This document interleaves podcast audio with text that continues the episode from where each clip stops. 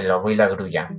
Un día como cualquier otro, un joven y fornido lobo sintió cómo su garganta se atoraba con el pequeño hueso de una de sus presas.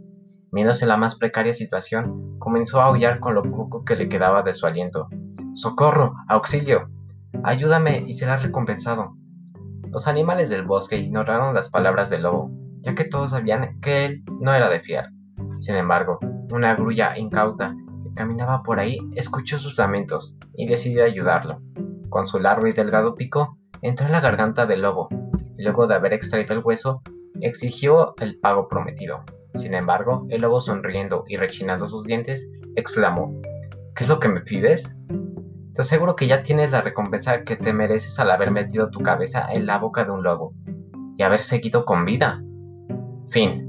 Moraleja, cuando sirves a los malos de corazón, no esperes recompensa. Agradece si escapas las consecuencias de tus acciones.